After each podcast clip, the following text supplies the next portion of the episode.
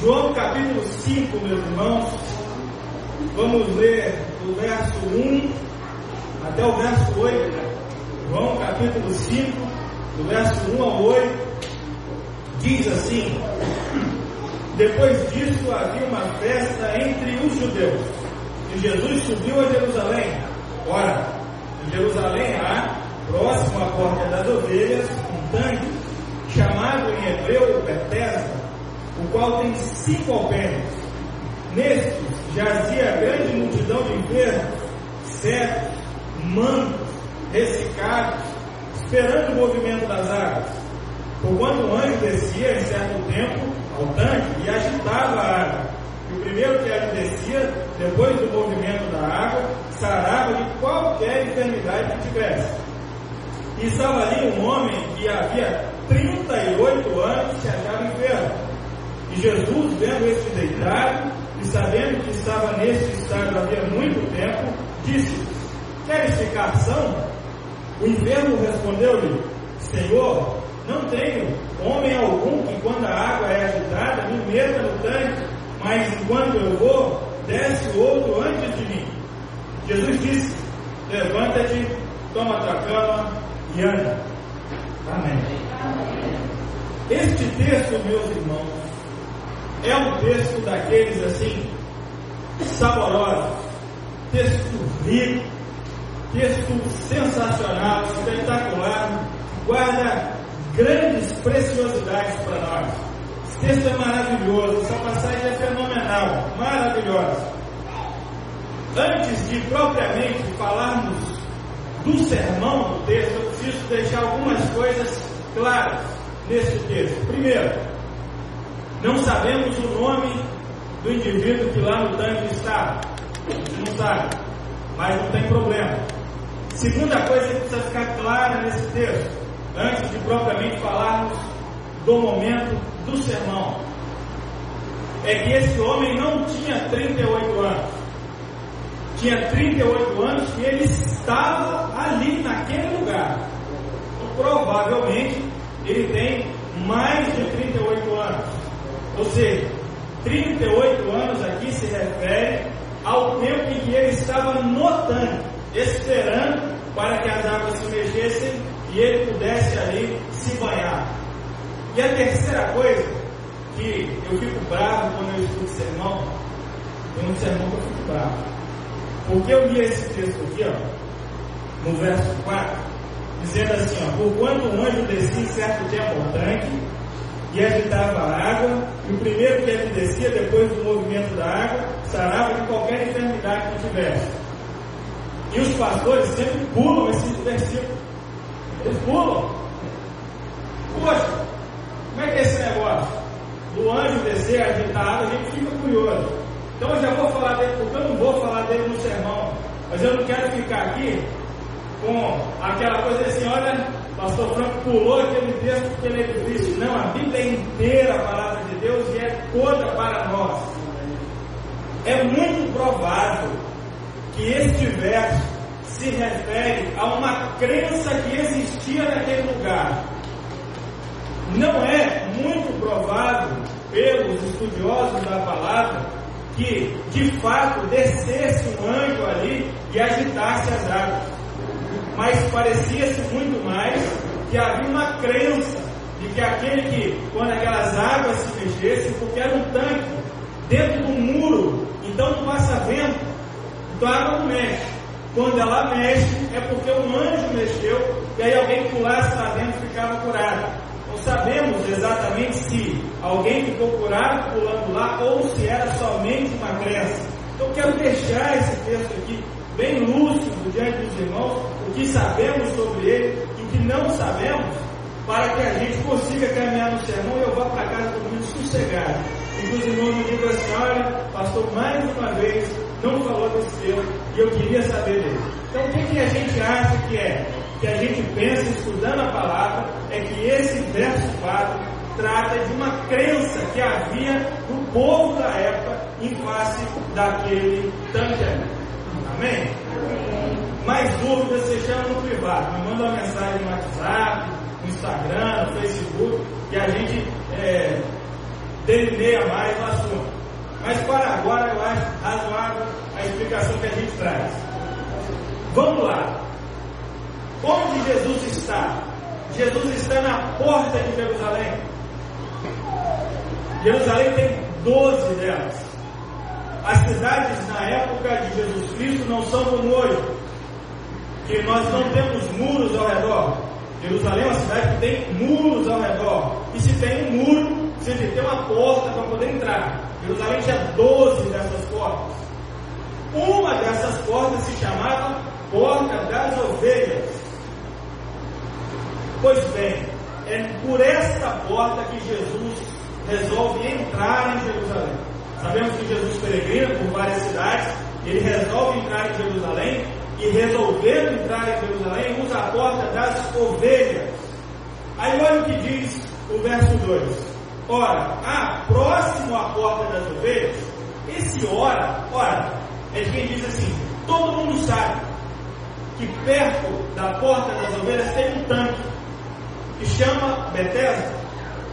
E a, quem fica em volta desse tanque?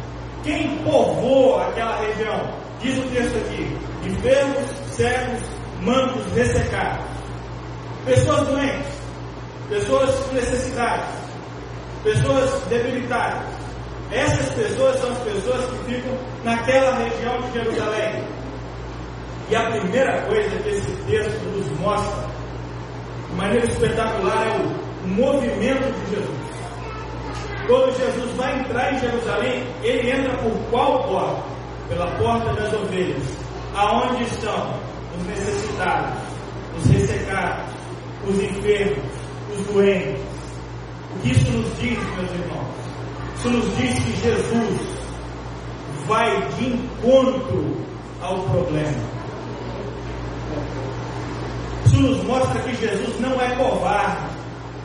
Isso nos mostra que Jesus vai em direção ao problema. Nós fugimos dos problemas. Nós corremos longe dos problemas. Quando vemos um problema, passamos de lado dele. É assim a vida do ser humano de uma maneira geral. Nós evitamos os problemas. Mas Jesus, quando nos ensina a fazer alguma coisa da vida, nos fala de um bom samaritano. Nos fala que o homem estava mal na estrada. Todo mundo passa de largo dele. Mas alguém resolve fazer como Jesus e ir de encontro ao problema. Jesus vai de encontro ao problema para resolvê-lo. Jesus não foge da raiva, não foge do problema, não se afasta do pecado, não se afasta daqueles que não têm nada para oferecer a Ele, não se afasta daqueles que pedem a Ele as coisas. Jesus, nesta noite, meus irmãos, vem de encontro a nós, a mim e a você. Jesus vem de encontro a nós. Jesus usa a porta das ovelhas para entrar na nossa vida. Talvez nós tenhamos outras portas na nossa vida, portas que vão melhor, portas que dão em lugares melhores na nossa vida, que estão arrumados, que estão resolvidos, que estão alinhados. Mas Jesus faz questão de entrar na nossa vida pela porta das ovelhas, pela porta em que estão acumulados os nossos problemas. E Ele vem ao nosso encontro para resolver esses problemas.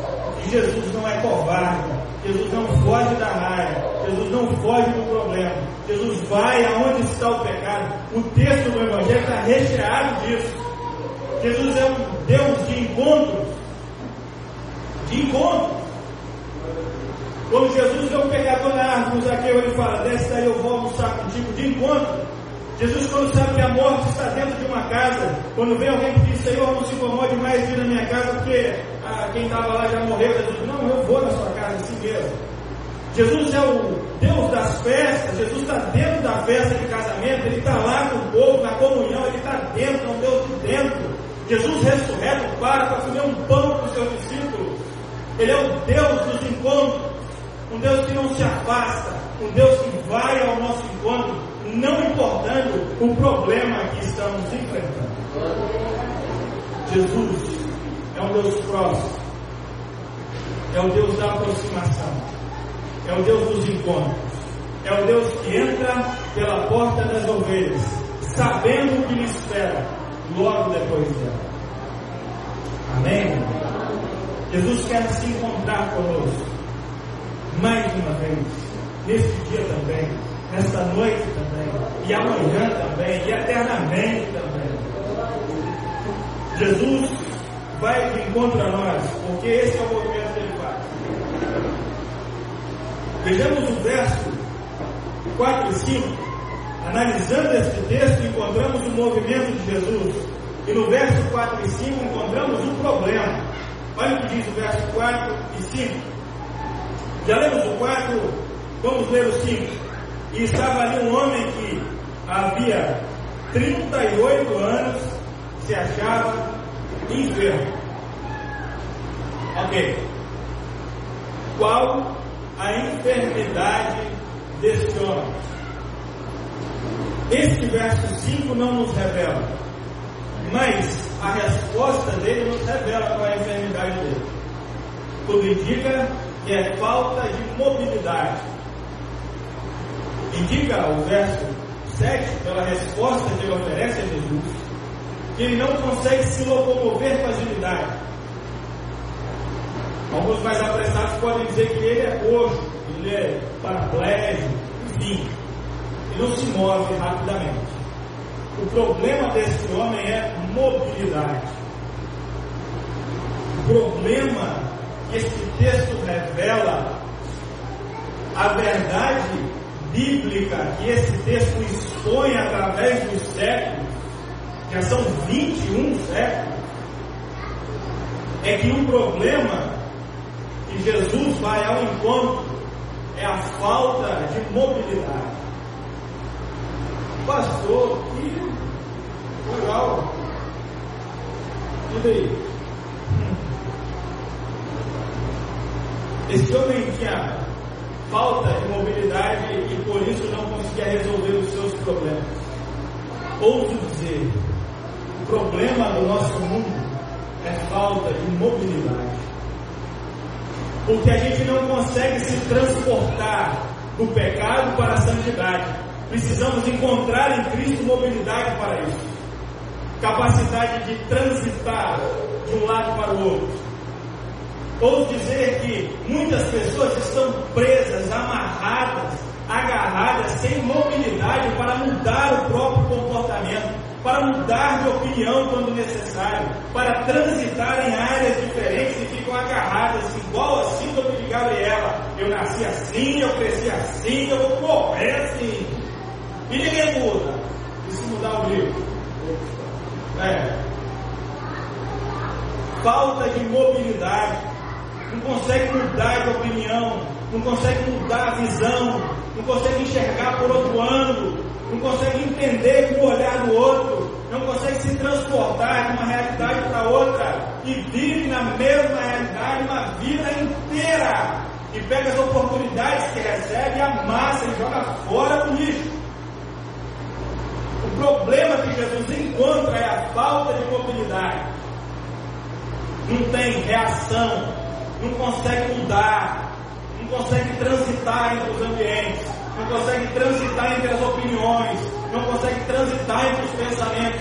E o símbolo do Evangelho é essa mobilidade, essa mobilidade espiritual, essa mobilidade social.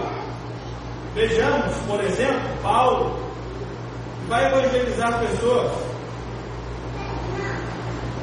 E aí quando chega num lugar diferente, encontra um panteão de Deus, uma praça. E aí as pessoas vão mostrando para Paulo, esse aqui é o Deus da, da, energia, do raio, esse aqui é o Deus da água, esse aqui é o Deus do submundo, esse aqui é o Deus da fartura, esse aqui é o Deus, é, enfim, Deus para tudo. E aí o Paulo olha lá de longe e fala assim, e aquele lá que está vazio? Esse é do Deus que ainda não conhecemos. A gente sabe que ele existe. Opa, esse aí que eu vou mostrar para vocês. Ele existe mesmo. Mobilidade. Mobilidade. Capacidade de adaptar-se, de movimentar-se, de aprisionar o ambiente, ler o ambiente, trazer o ambiente para si e reagir em relação ao ambiente.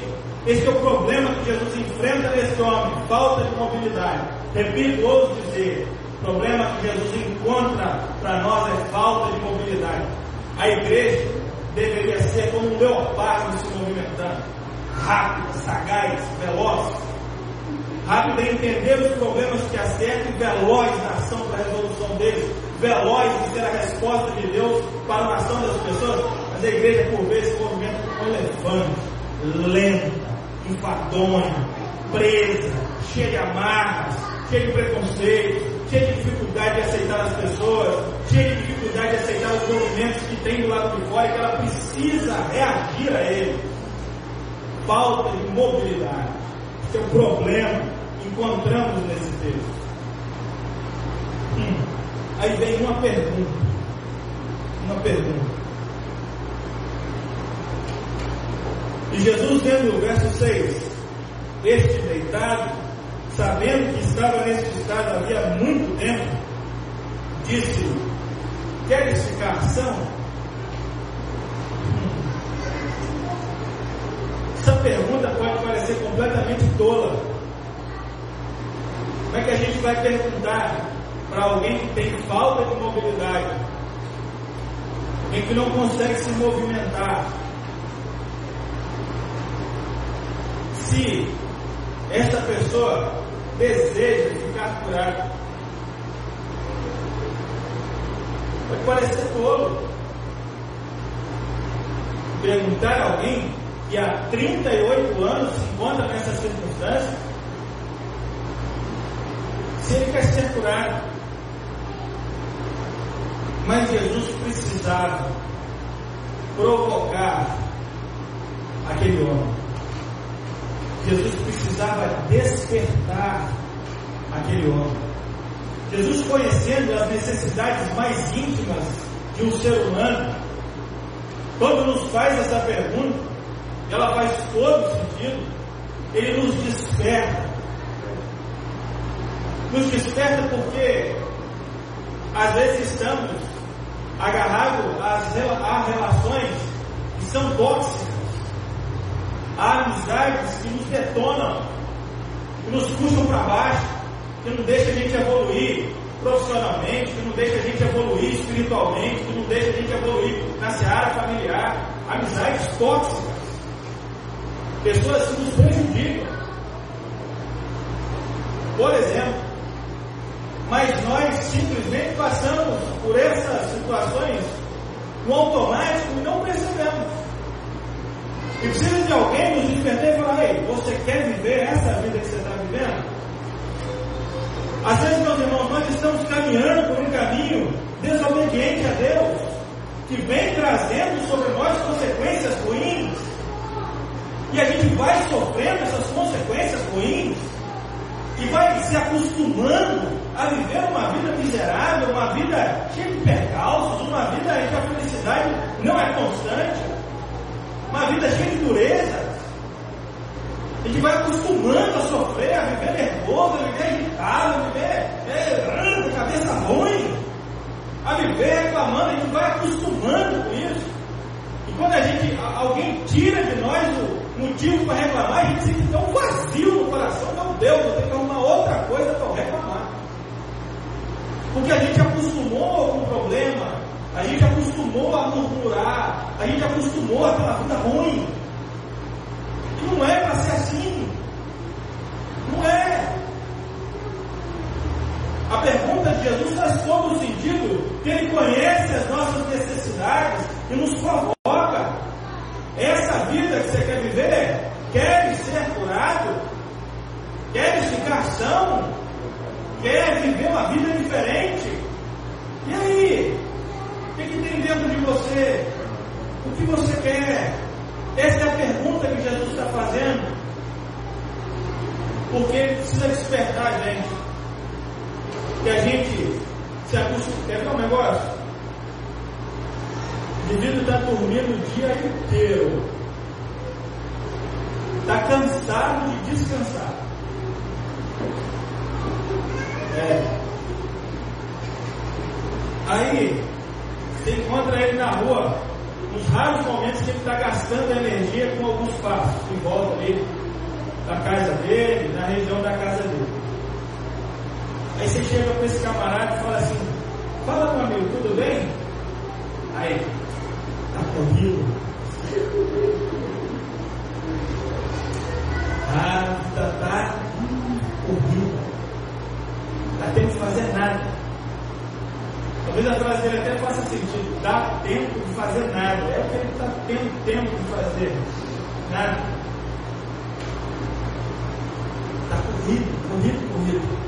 A mesma rotina de todo dia. Não estou nada. Tem 15 anos que faz a mesma coisa. Está corrido. Ah, estou apertado, estou cansado. Ah. Aí você pergunta assim: quer fazer o que para mudar? Quer ser curado? Quer sair dessa? Não. Não. Porque o óbvio seria, não, é, realmente eu estou cansado, realmente eu não aguento mais, realmente essa vida não está valendo a pena ser vivida, desse jeito não é legal, desse jeito está me apertando, está tirando minha saúde, desse jeito não está bom, desse jeito eu não estou entendendo que Cristo está na minha vida, que Cristo está agindo, desse jeito não está valendo. Eu quero mudar. Essa seria a resposta natural. Mas não é essa a resposta que ouvimos. Não é. Não é. E não é. Por isso que a pergunta de Jesus Cristo faz todo sentido. Estamos imóveis? Estamos imóveis há tanto tempo como esse homem, 38 anos? Se sim, a pergunta que ecoa hoje é: quer ser curado? O texto vai responder se essa cura é possível ou não. Finalmente, nós falamos do movimento de Jesus, do problema e da pergunta. Agora nós vamos falar da resposta. Olha ela.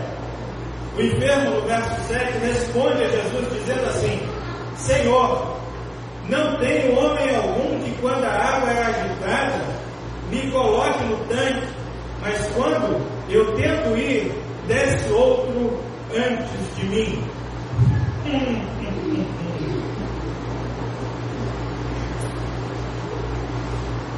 Meus irmãos, tem que falar isso com você.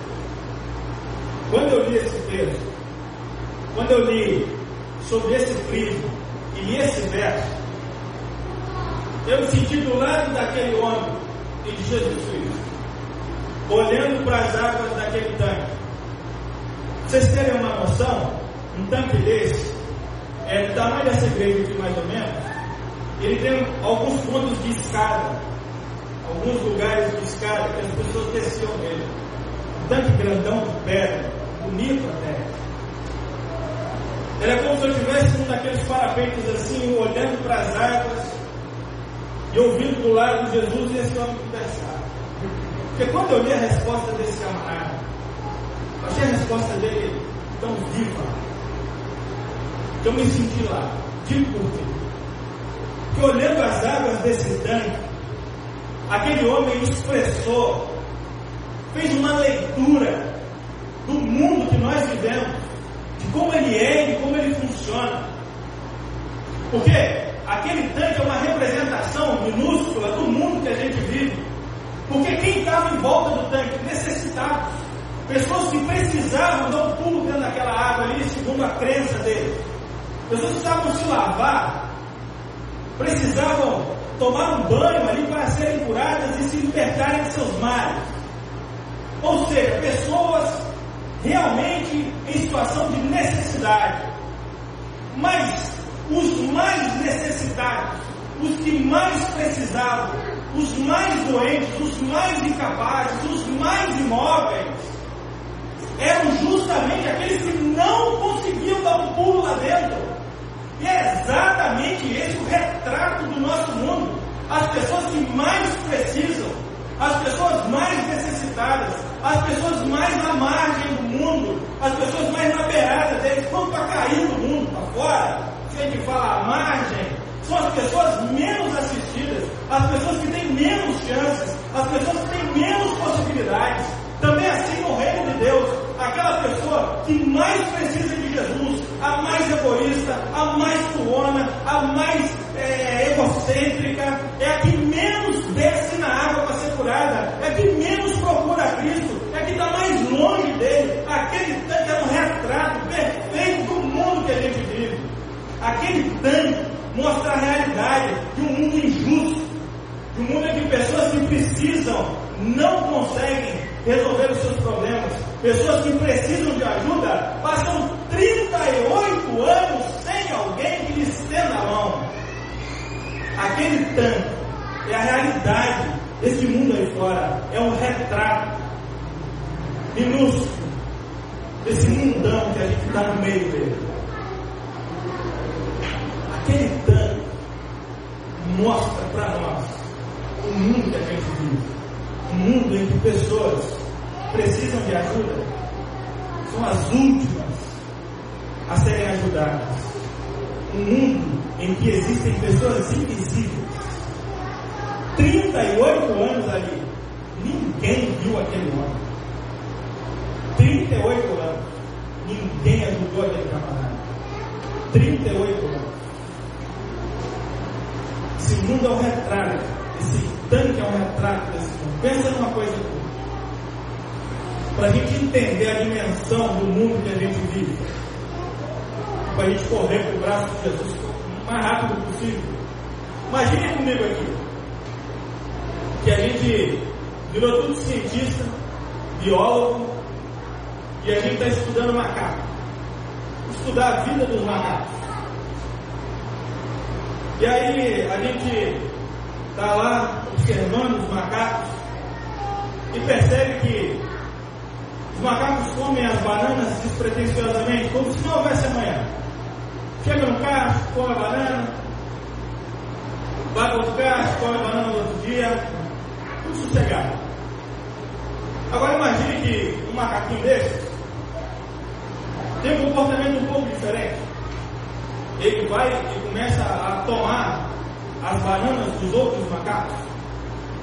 Então, ao invés de comer para saciar a fome dele, ele começa a guardar essas bananas dentro do cesto que ele improvisou. E aí esse macaco vai pegando as bananas dos outros macacos e colocando dentro do cesto. Ele não come, ele come uma ou outra, aquelas bananas começam a apodrecer, daqui a pouco ele joga as bananas fora, mas ele não para de pegar as bananas dos outros macacos. Uma pergunta. Se a gente observasse um macaco agindo dessa maneira, a gente estudaria o comportamento desse macaco, possivelmente a gente reprovaria o comportamento desse macaco. Sim ou não? Sim. Por que, que quando humanos tomam as coisas dos outros humanos, acumulam, acumulam, acumulam, estragam, joga fora, acumula mais, a gente dá destaque para eles, a gente fala que eles são os melhores, a gente dá capa de revista para essas pessoas. Por que a gente faz isso? Esse é o mundo que a gente vive. O mundo que a gente vive é exatamente esse. É só a gente trocar de cenário, tirar os macacos e colocar nós. Enquanto eles estão lutando para salvar o arroz e o feijão diário, ou estão tomando esse arroz e feijão diário, colocando no cesto, apodrece para lá, eles não param buscar. Isso é retrato do nosso é retrato. É assim. E foi este cenário que ficou retratado naquele tanque pela resposta deste homem pela resposta dele. Um mundo em que uma pessoa é capaz de ficar 38 anos no mesmo lugar sem ser notada. Um mundo em que mais, quem mais precisa não consegue descer da nada e ser atendido. Ainda uma outra coisa. Neste mundo, por ser desta forma, tão injusto e difícil, nós o que fazemos? Acostumamos com o pouco. Nós acostumamos com o pouco. Nós vamos ser resignados e inteligentes. Sabemos que nós não teremos tudo, lógico. Mas nós de alguma maneira nos acostumamos com o pouco. É o que também revela a resposta desse homem. Porque a resposta dele indica dá aquela indireta em Jesus. A resposta dele dizendo assim: Eu não tenho homem algum que, quando a água é agitada, me meta no tanque. A resposta dele é indireta para Jesus, dizendo assim: Olha, rapaz, você está aí jovem, você consegue se segurar.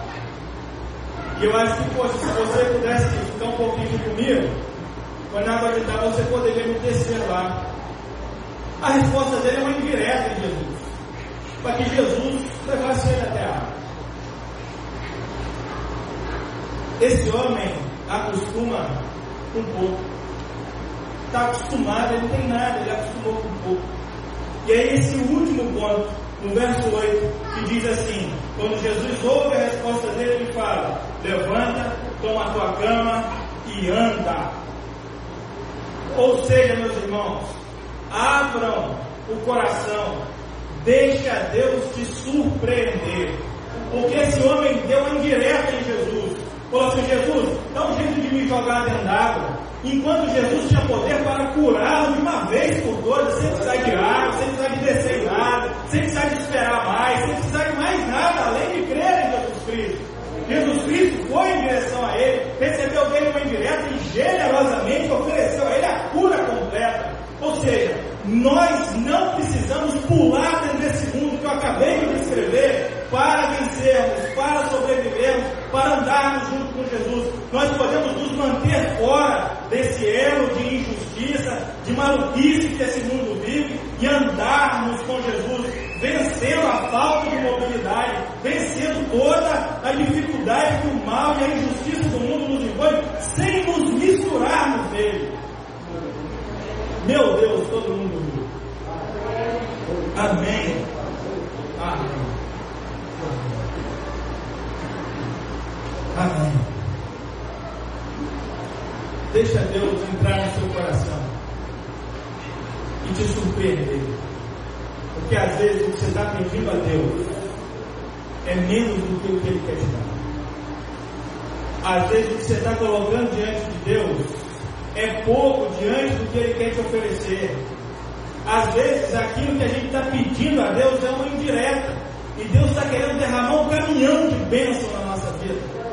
Jesus ele vai, o movimento dele é ir de encontro ao problema, é ir de encontro a gente. O cenário, a situação, as nossas perguntas, tudo isso criam um movimento para Cristo. Mas na hora dele agir, aí meus irmãos, deixa ele trabalhar. Não limite a bênção. Não limite o agir de Deus. Deixa Deus te surpreender. Deixa ele te curar. Deixa ele agir no seu ser, deixa ele trabalhar, deixa ele solto na vida, abre a mente e o coração para que ele trabalhe, e ao invés de mergulhar numa água, fala, toma sua cama, levanta e anda, vai bem, essa vida é boa, amém? Permita, deixa Deus trabalhar, deixa Deus entrar na vida que a gente não precisa mergulhar no mundo. Não precisa. Para a gente ter a bênção de Deus. Para a gente ser curado. Para a gente ser livrado e curado dessa falta de mobilidade que nos assola e nos trava. Deixa Deus te surpreender. Deixa entrar no coração. Deixa trabalhar. Para esse homem, ele tinha uma bênção muito maior do que ele imaginava. Eu tenho certeza que se esse texto está registrado aqui e venceu tantos séculos para chegar até nós, é porque da mesma forma para nós ele tem bênçãos muito maiores do que nós podemos. Vamos